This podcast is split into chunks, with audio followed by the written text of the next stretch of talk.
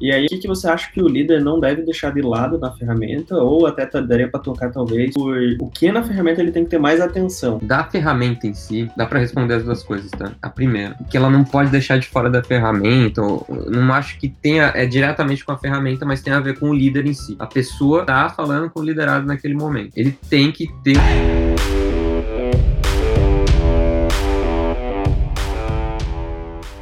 Olá, seja bem-vindo, seja bem-vinda ao podcast Liderança em Design. Aqui eu ajudo e ensino você a virar líder de design. Eu sou Victor Zanini e no episódio de hoje eu vou conversar com o Igor Cabral, coordenador de design e pesquisa na Easy Invest. Vamos falar sobre a quarta parte do livro, onde escrevi sobre desenvolvimento de carreira, construção de PDI e desligamento.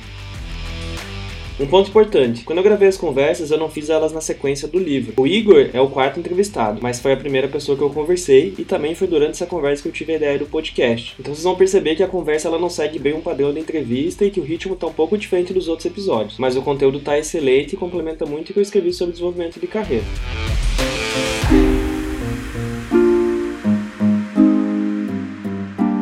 Muito bem, Igor. Muito obrigado pelo teu tempo, pela tua disponibilidade em participar desse projeto comigo. Pra gente começar, se você pudesse apresentar, contar um pouquinho de onde você vem, o que, que você já fez, tua formação, vai ser importante para as pessoas te conhecer. Bom, eu sou formado né, em, em comunicação visual, né, em design. É, eu comecei minha carreira no Itaú, no time de design lá, onde eu, lá eu tive bastante oportunidades para trabalhar em vários cenários, né, como era um, o time de design central do banco, né, e o banco era muito grande. Eu passei por várias fases do design do, do, do Itaú na época, né? Então, cheguei a trabalhar desde no início, né? Com muito, muito com gráfico, com publicidade, com comunicação mesmo, né? Com as agências. E com o tempo, com o desenvolvimento do time, né? A gente foi se envolvendo em outros assuntos, né? E foi onde eu tive os meus primeiros contatos com, com o design digital, né? Com product design, com, com na época, né? Era muito mais design de interação, né? Com tecnologia mesmo, foi lá. E também com os primeiros experimentos que eu tive com pesquisa pesquisa também. E na época a gente trabalhava, na, muitos anos atrás, né, com um grupo foco, né? Era bem comum a gente fazer isso. E acho que ali foi um lugar onde eu me descobri, assim, onde que eu curtia mais fazer, o que eu não curtia, né? Porque eu pude explorar muito, desde o design gráfico, produto, produto físico mesmo. Então eu cheguei a desenhar algumas peças, né, de produto físico e também design digital, né? Caixa eletrônico, aplicativo.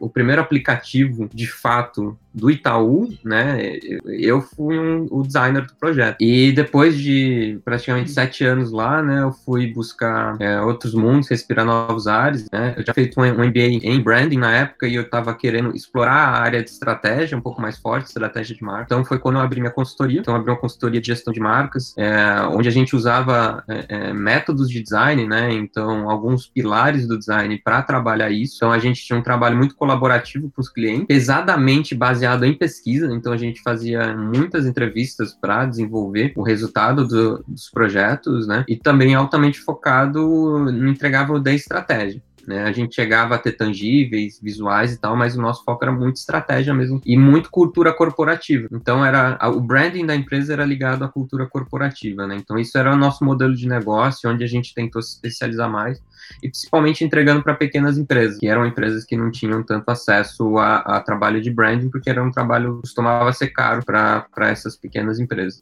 É, em paralelo, eu gostei muito de empreender, né? Foi uma paixão eu curto empreender eu tenho vontade muito de empreender, eu acho que eu tenho isso na minha vida. Eu abri outra empresa, aí no caso uma empresa de comércio mesmo, um e-commerce, né, é, onde é, tem uma outra paixão, né, minha, que são os animais, né, então é, a gente viu uma outra oportunidade para atuar ali, né, então eu tive essa empresa também, então foi muito bacana que eu pude vivenciar dois, dois empreendimentos que eu tive, um voltado a serviço, né, onde eu, eu tinha uma capacidade técnica, né, de fato, atuar, e outra onde eu fazia muito mais a gestão, e-commerce, então e, e, foi muito bacana vivenciar isso e também sentir na pele os dois modelos de negócio. E eu, eu acho que eu, uma coisa que é muito interessante é que uma delas eu quebrei, né? Então a, a, a de branding eu acabei quebrando e isso, cara, dá um, um super aprendizado pra gente, né? Como empreendedor, como pessoa, como profissional. Acho que quebrar te ensina muito mais do que ter sucesso.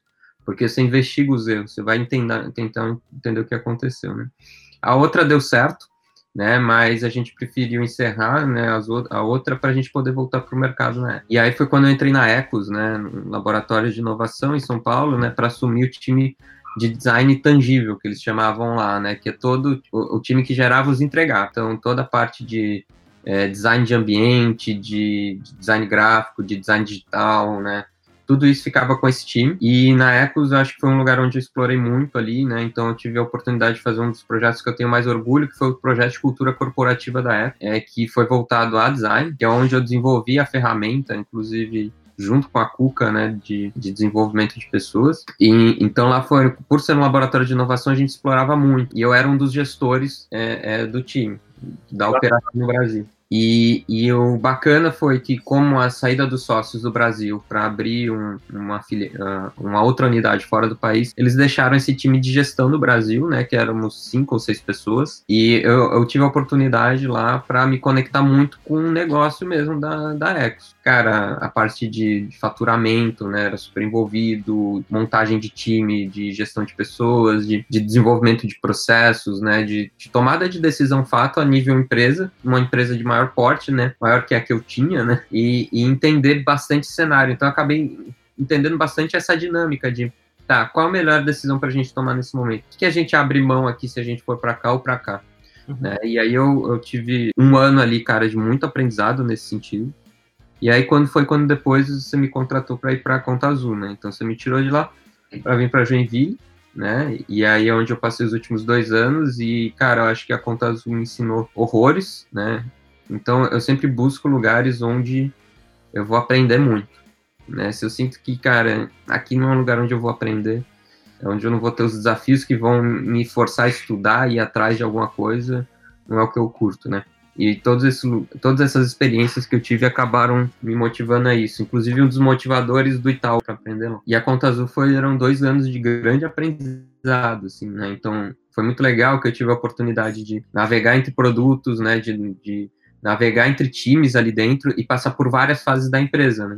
E principalmente, né, ter a oportunidade de vivenciar um ciclo de produto, né? Que o Conta Azul Mais ali, né, foi basicamente isso. Eu vi ele nascer, eu participei do nascimento, do desenvolvimento, do lançamento, da falha dele, porque ele deu errado, né? E depois voltar e, e, corrigir isso e no começo do ano os números começarem a dar certo, assim. Então isso me deu um, um puta aprendizado nesse sentido e também pela régua da empresa, né? A Conta Azul tem uma, uma das réguas mais altas que eu já vi no mercado, se não a régua mais alta que eu já vivenciei, né, em termos de, de mercado e profissional.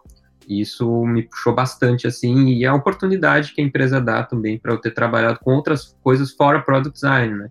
Então, o fato de eu ter implantado o NPS, de participar da estratégia de produto também, né? É, isso me deu bastante base, né, para estar tá no lugar onde eu estou hoje, né, que é a Easy Invest e que aqui a gente também tem vários desafios, né? A gente está estruturando o time, a gente está desenvolvendo o time, a gente está tá crescendo o time também, né? Repensando as nossas estruturas, né?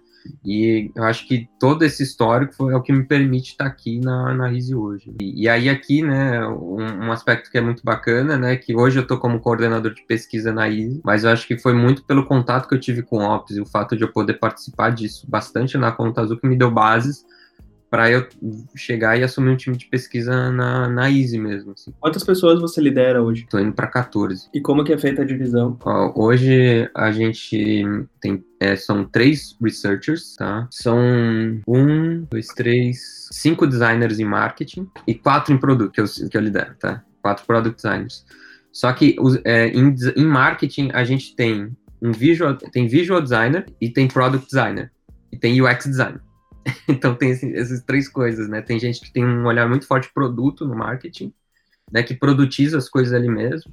Tem pessoas que são muito mais de UX, né? Que é uma, uma competência um pouco mais ampla. E tem pessoas que são mais do, da interface mesmo, do visual ali, que é para fazer os entregáveis visuais. Legal, tá bom. Vamos falar um pouquinho do, do processo de criação da ferramenta. Se puder contar como é que foi isso lá na, na Ecos, surgiu, até talvez os, os, resultados que foram alcançados lá e até a maneira que foi criado mesmo, né? Porque depois na Contas Azul modificou e eu acabei fazendo outras adaptações que estão ali no livro. Pode ficar bem à vontade para contar. A ferramenta, ela veio de, de, daquele, daquele trabalho de cultura corporativa que eu fiz junto com a Cuca na época. A gente fez todo esse projeto de cultura corporativa, né? Que era voltada a design, né? Então a ideia era resgatar uma cultura centrada no design lá na época. E o que, que a gente precisava, né? A gente precisava fazer com que isso fosse vivenciado no dia a dia das pessoas, né? Então a gente, na verdade, a gente desenvolveu uma série de ferramentas internas. Uma delas foi isso. Então, A gente chegou a fazer ferramentas para que você use no teu dia a dia para trazer os valores, para trazer a cultura, né?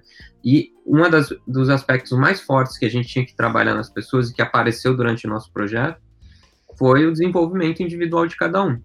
Como é que a gente ia possibilitar que as pessoas é, é soubessem, né, para que caminho elas queriam trilhar, né, é, como que isso estaria alinhado com a empresa, porque era importante que elas tivessem visibilidade de quais são as oportunidades para a empresa e do que a empresa precisa de fato. Então, originalmente, a, a ferramenta, né, antes de levar para a conta azul, né, é, ela tinha uns aspectos que eram critérios de cultura.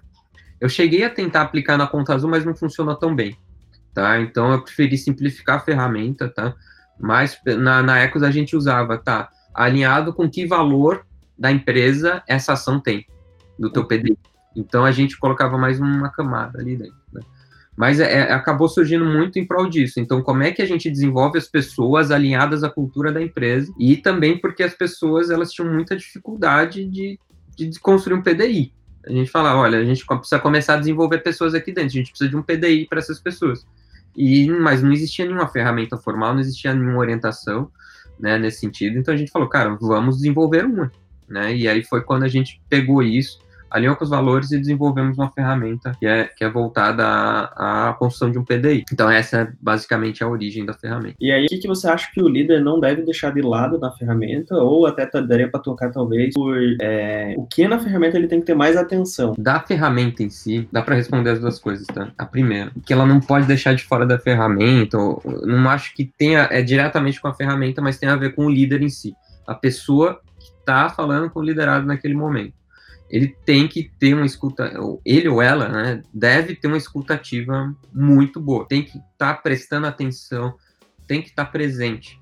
Você tem que tornar aquele momento do, do liderado um momento onde ele pode abrir o que ele pensa sobre a carreira dele. E para você conseguir fazer isso, muitas vezes você precisa trabalhar facilitação muito forte. As pessoas às vezes têm dificuldade de falar isso. Então você precisa fazer perguntas ao longo do processo e para isso você precisa estar tá ligado no que a pessoa está falando, você precisa estar tá prestando atenção né, no que, que ela está hum, querendo dizer com aquilo. Então, um processo, na verdade, que eu digo, de facilitação de conversa, e ali basicamente é um script para você preencher. São temas que você precisa chegar.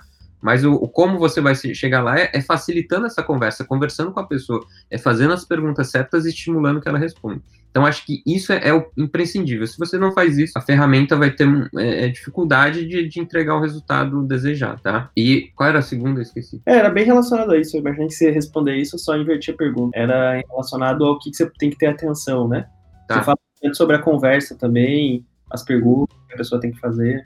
Isso, mas, mas o, o, um dos momentos principais da ferramenta, um dos passos principais é aquele, são aquelas cinco perguntas, a quatro, as quatro, cinco perguntas ali da, da conversa facilitada. Aquilo ali vai ser um, um ponto muito importante para a pessoa se conhecer, porque são perguntas sobre tá, onde você se enxerga, como que é a tua carreira, e você tem que ir construindo. Se você faz aquela parte, não faz bem, provavelmente o resultado mais para frente também não vai ficar tão bom. Ou você vai ter que botar muito mais energia na próxima etapa para fazer um, ter um resultado melhor. Entendi. E agora falando não só da ferramenta, mas do teu papel enquanto líder, né? Como que você acredita que a liderança pode contribuir para o desenvolvimento dos designers? Bom, com, como eu falei, o, o, líder ele é um facilitador em N, em N cenários, né? Então, em N contextos, principalmente na carreira das pessoas. O líder ele tem que facilitar né, com que isso ocorra e emerja em cada um o, conheci o autoconhecimento profissional, né, e, e, fazer com que essa pessoa enxergue as oportunidades, ou muitas vezes você tem que dar as oportunidades, falar as oportunidades que existem dentro da empresa, com base naquilo que aquela pessoa tem. O, a carreira de cada um, cada pessoa é dona da sua carreira, no entanto, o líder ele tem que ajudar essa pessoa a seguir um plano de carreira dentro da empresa que ela tá, de desenvolvimento, de seguindo algum, alguma trilha ali dentro. Então, isso eu acho que é o, o principal papel do líder é facilitar que isso ocorra. E aí você tem N ferramentas, como essa própria ferramenta de, de, de PDI, né, que está no livro, é uma das maneiras, é, né? E tem outras maneiras também de você fazer isso. Tem pessoas que não usam essa ferramenta e conseguem né, é, resolver isso. O importante é o líder, ele não é o protagonista da carreira da pessoa, é o próprio liderado. No entanto, ele tem que dar o suporte, Ele tem que dar segurança e ele tem que ajudar a pessoa a entender o que, que ela quer. Por isso que, na minha leitura, o líder ele é um grande facilitador de conversa, ele é um facilitador de carreiras. Entendi. Eu tinha colocado mais para baixo essa pergunta, mas é que você falou, se além do PD do Canvas, né, de hum. desenvolvimento, você utiliza outras ferramentas, se você tem algum, algum outro material é, relacionado a ferramentas que possa que você utilize ou até que você possa recomendar aqui. Cara, não, não uso. É Inclusive, quando se trata de carreira, cada pessoa é um, é única. Você não, não tem um molde, um template, um framework que você sai aplicando e vai funcionando. Inclusive, essa ferramenta de PDI, você tem que avaliar se a pessoa quer, primeiramente, ela quer, né? E se funciona para ela. Tem pessoas que são muito donas da própria carreira. E você, na verdade, você só tem que dar um empurrãozinho e falar, cara, eu preciso que você, semana que vem, me traga os pontos que você enxerga que você quer desenvolver no teu PDI e a gente conversa em cima. Beleza a pessoa vai para casa, vai fazer o dever de casa e vai funcionar tão bem quanto a sua ferramenta funcionaria. Né? Então a gente tem que avaliar muito bem. Mas de uma maneira geral, é, é, é, eu tento trabalhar primeiramente para que a pessoa tome as rédeas da, da carreira dela, né? E seja, cara, eu vou atrás disso, né? Primeiro, e eu vou, eu faço as perguntas certas, né? Eu busco, tá, o que, que você quer? Se imagine daqui um ano, dois anos, onde você precisa tente fazer um pouco desse exercício, né, de pensar no futuro, onde você quer a tua carreira, o que, que você gosta mais do processo. Então, eu vou fazendo várias perguntas. Não é a ferramenta em si, mas é uma facilitação de... Estou né, trazendo muito forte aqui na parte de facilitação, né, mas é basicamente você ir provocando a pessoa, né, a pensar, a chegar a resultados de fato. Então, eu uso muito mais a minha conversa, né, a minha provocação com cada um, é, do que de fato essa ferramenta. Essa ferramenta eu uso muito mais em cenários onde, é, é, cara, tá, é, onde está difícil de desenvolver na pessoa aquilo, onde ela está com dificuldade de construir um PDI, ela está com dificuldade de enxergar possibilidades para ela, então eu falo, legal. Então tem essa ferramenta, você está disposto? E aí eu uso ela.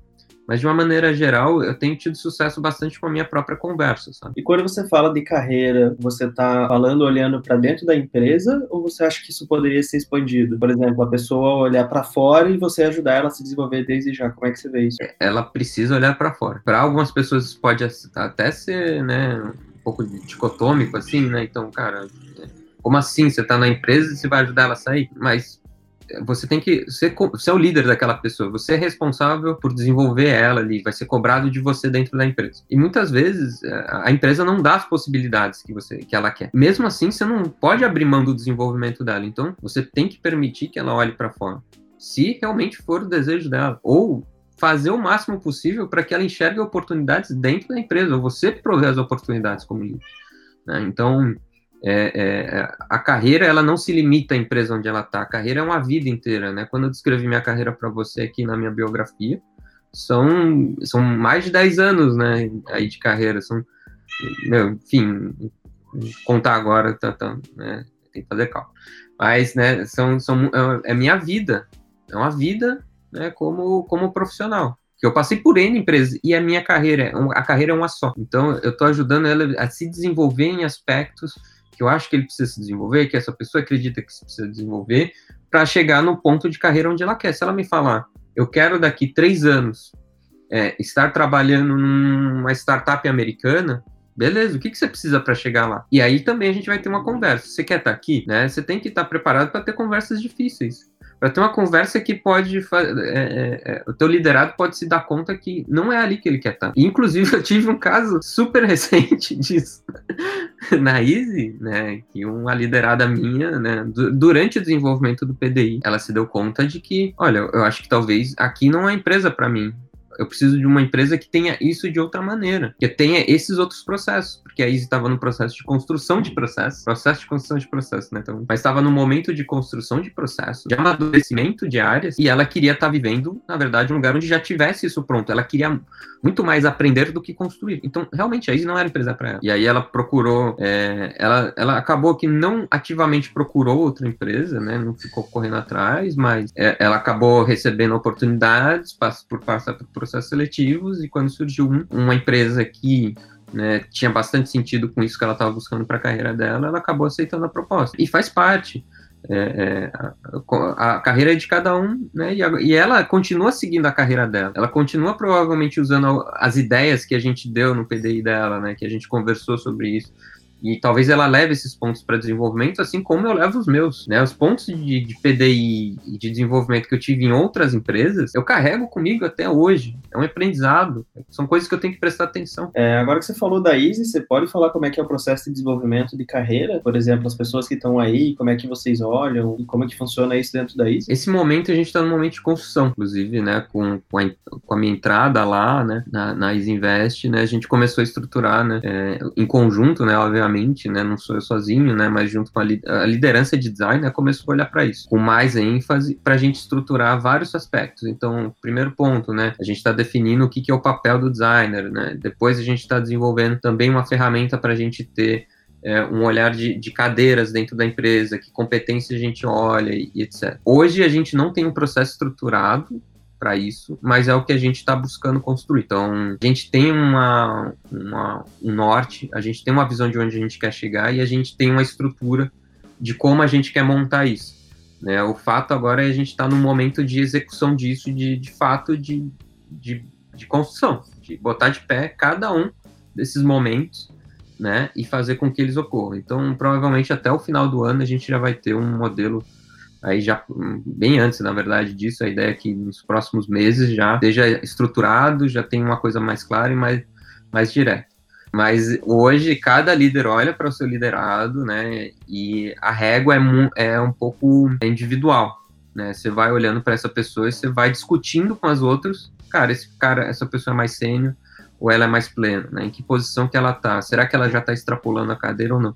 Então é discutindo com os outros líderes que você chega a isso mas ainda não tem escrito no papel né, o, o que é cada coisa, né, e é isso que a gente está fazendo agora, na verdade é basicamente escrever em documentação em papel o que, é esperado de cada um. É, nessa parte do livro a gente fala bastante sobre carreira e fala também sobre o ciclo de vida, né, dos designers, que eles passam, tem capítulos que falam inclusive sobre a entrada deles, onboard, aí nesse, nesse capítulo específico, né, nessa parte eu escrevi bastante sobre carreira, coloquei a ferramenta que você e a Cuca criaram, construção de PDI, e ele termina falando sobre desligar pessoas, que é um processo que todo líder passa, indiferente, né? Da onde ele tá, uma hora ou outra ele vai acabar passando. É, que dica que você pode dar para quem for fazer um desligamento, principalmente para quem for fazer pela primeira vez? Olha, é, não tem livro, não tem artigo da Harvard Business Review que vá te preparar para esse momento. Isso já adianto. Cada pessoa responde de um jeito. E, e o que é importante, antes de tudo, é essa pessoa é, é, é, não pode ser pega de surpresa. Se ela foi pega de surpresa, provavelmente você falhou como líder, porque você não estava gerando as expectativas ao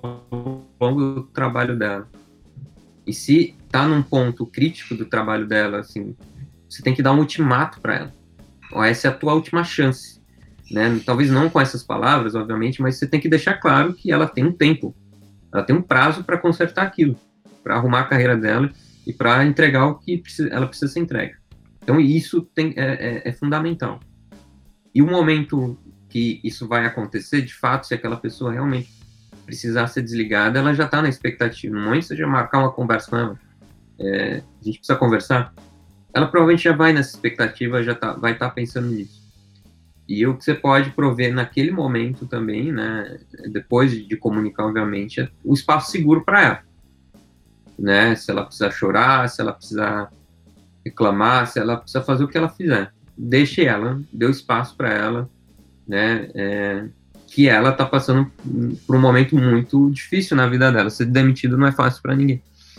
Né? Então isso também, por mais que ela não tenha desempenhado, ela não tenha sido uma boa, um bom profissional, você tem que respeitar como pessoa e como indivíduo. Ali ainda são seres humanos. Então respeite muito bem esse momento Respeite o que ela precisar naquele momento e dê o suporte que você pode dar como líder né, para isso. E como empresa, porque além de você estar como líder pessoa e como, e, e como chefe daquela pessoa, você vai estar como empresa também.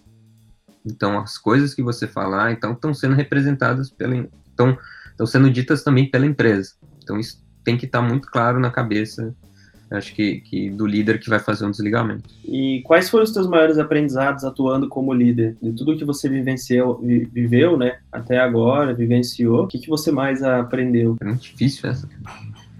mesmo você mandando antes, eu, eu pensei, né, né, eu fiquei pensando, putz, cara, que foda isso daqui. Bom, é, cara, eu, eu, acho que eu internalizei muitos dos meus aprendizados, mas vou tentar chegar em alguns aqui. É, o primeiro deles é, é expectativa.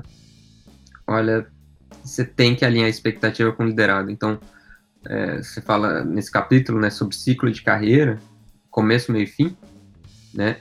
O, o ciclo de vida inteiro dentro da empresa tem que estar tá repleto de expectativa e de alinhamento de expectativa. O primeiro dia dessa pessoa, o líder tem que falar a expectativa dela, dele com, com ela, o que, que é esperado ao longo da, da, trabalho dessa pessoa, o líder tem que estar constantemente falando: eu espero que você faça isso, eu espero que seja entregue isso, eu espero que você desempenhe dessa forma, até o final, né, até essa pessoa sair. Então, acho que isso é um, é um, um, principal, assim, que acho que é o primeiro, né, qualquer empresa que eu entre, é a, a, primeira coisa que eu vou fazer é alinhar expectativas com todo mundo, né. E o segundo, como líder, né, eu, eu acabo é, tendo um peso muito grande, muito mais na gestão de pessoas do que numa gestão técnica. Né? Eu tenho pessoas excelentes no meu time que, que às vezes até mentoreiam os outros designers em relação de aspectos técnicos. Então, para mim, é muito importante conhecer cada um. Né? Então, uma das coisas que eu aprendi é entender quais são os gatilhos de cada um. Então, entenda é, é, profundamente o que, que move, o que, que motiva cada um, por que, que cada um está ali, por que, que ele não está em outra empresa, o que, que ele gosta na Easy, o que, que ele não gosta na. Eu tô falando da Easy, né? Mas é, o que, que ele não gosta na empresa, o que, que ele gosta, né? E, e, e estabeleça um, um laço, estabeleça uma relação de confiança. Isso é fundamental. E para ter uma relação de confiança, para começar, tu tem que ser um líder honesto. Tem que ser um líder transparente, honesto, salvo coisas confidenciais da empresa, né? Seja honesto. Se você não sabe, diga que não sabe. Você não precisa ser rei de nada, não precisa ser dono da, da porra toda, sabe? Né? Seja aberto. E isso ajuda muito na construção dessa relação. Seja um bom ouvinte, né? Cara, N vezes, assim, que eu escutar a pessoa era tudo que ela precisava naquele momento. Às vezes as, as pessoas vão te procurar porque elas estão com os aspectos emocionais muito, muito fortes, né? Elas estão preocupadas, elas estão frustradas. E às vezes elas só querem ter uma descompressão dentro do trabalho. E elas vão te procurar. Então você tem que estar preparado para escutar, entender o que, que ela está passando. E assim também como entender que às vezes você vai ter que dar uma resposta dura ali naquele momento, né, da frustração e falar, cara, eu entendo, mas você vai precisar lidar com isso. E a vida não é justa, acho que isso é claro. É, existem regras e medidas para cada um o que você pode fazer com, como líder, o mínimo é tentar equilibrar um pouco mais essa balança. Mas a vida nunca vai ser justa e ela não é justa. Então, é, você tem poder, um poder ali na sua mão, né? De tentar dar as oportunidades para as melhores pessoas, mas também para as pessoas que, que às vezes não tiveram o mesmo cenário você pode dar, né? E também de fazer as pessoas entenderem isso, né? E às vezes vai vir coisa que é top-down, vai vir coisa que é da liderança, da alta liderança, da diretoria mandando. E, cara, você vai ter que baixar a cabeça fazer, a hierarquia mandando. Né? Então, e você vai ver pessoas promovidas, não sendo promovidas, e você falando isso não é justo. E a vida não é justa. Isso é um reflexo da nossa vida. Então, é, o mínimo que você pode fazer é tentar equilibrar um pouquinho como líder. Entendi. Aí falando disso, né, aprendizado, e foi legal que você já trouxe algumas coisas, mas em relação agora à tua carreira, né? A gente falou bastante sobre a carreira dos teus liderados, enfim, desenvolvimento. Mas olhando para a tua carreira, se você tivesse o poder de voltar no passado, o que, que você faria diferente se você faria alguma coisa diferente? Eu, eu acho que os erros e acertos moldaram quem eu sou hoje. Eu acho que eu não estaria na posição, nem fazendo as coisas que eu faço hoje, se eu não tivesse passado por por tudo isso. Cada aspecto da minha carreira teve uma função para moldar o profissional que eu sou hoje. Os tempos que eu passei de é, é, tentando conseguir cliente na empresa, né, com faturamento baixo, cara, moldou o que eu sou hoje. Né? O fato de empurrar coisas com a barriga moldou quem eu sou hoje para eu aprender. Né? Então é muito fácil eu falar, vou voltar no tempo e corrigir todos os meus erros do passado. Né? Mas aí não seria eu, e talvez eu não tivesse o conhecimento que eu tenho hoje se eu tivesse feito tudo da maneira certa. Foram os erros que me ensinaram. Então eu acho que eu não corrigiria os erros, que eu talvez não fosse, não tive, eu fosse um pouco mais ignorante, quem sabe, né? E não soubesse nem o que fazer. Então, eu acho que eu não mudaria nada, assim, olhando para o meu passado, eu, eu, eu aprendi bastante, isso foi importante para mim.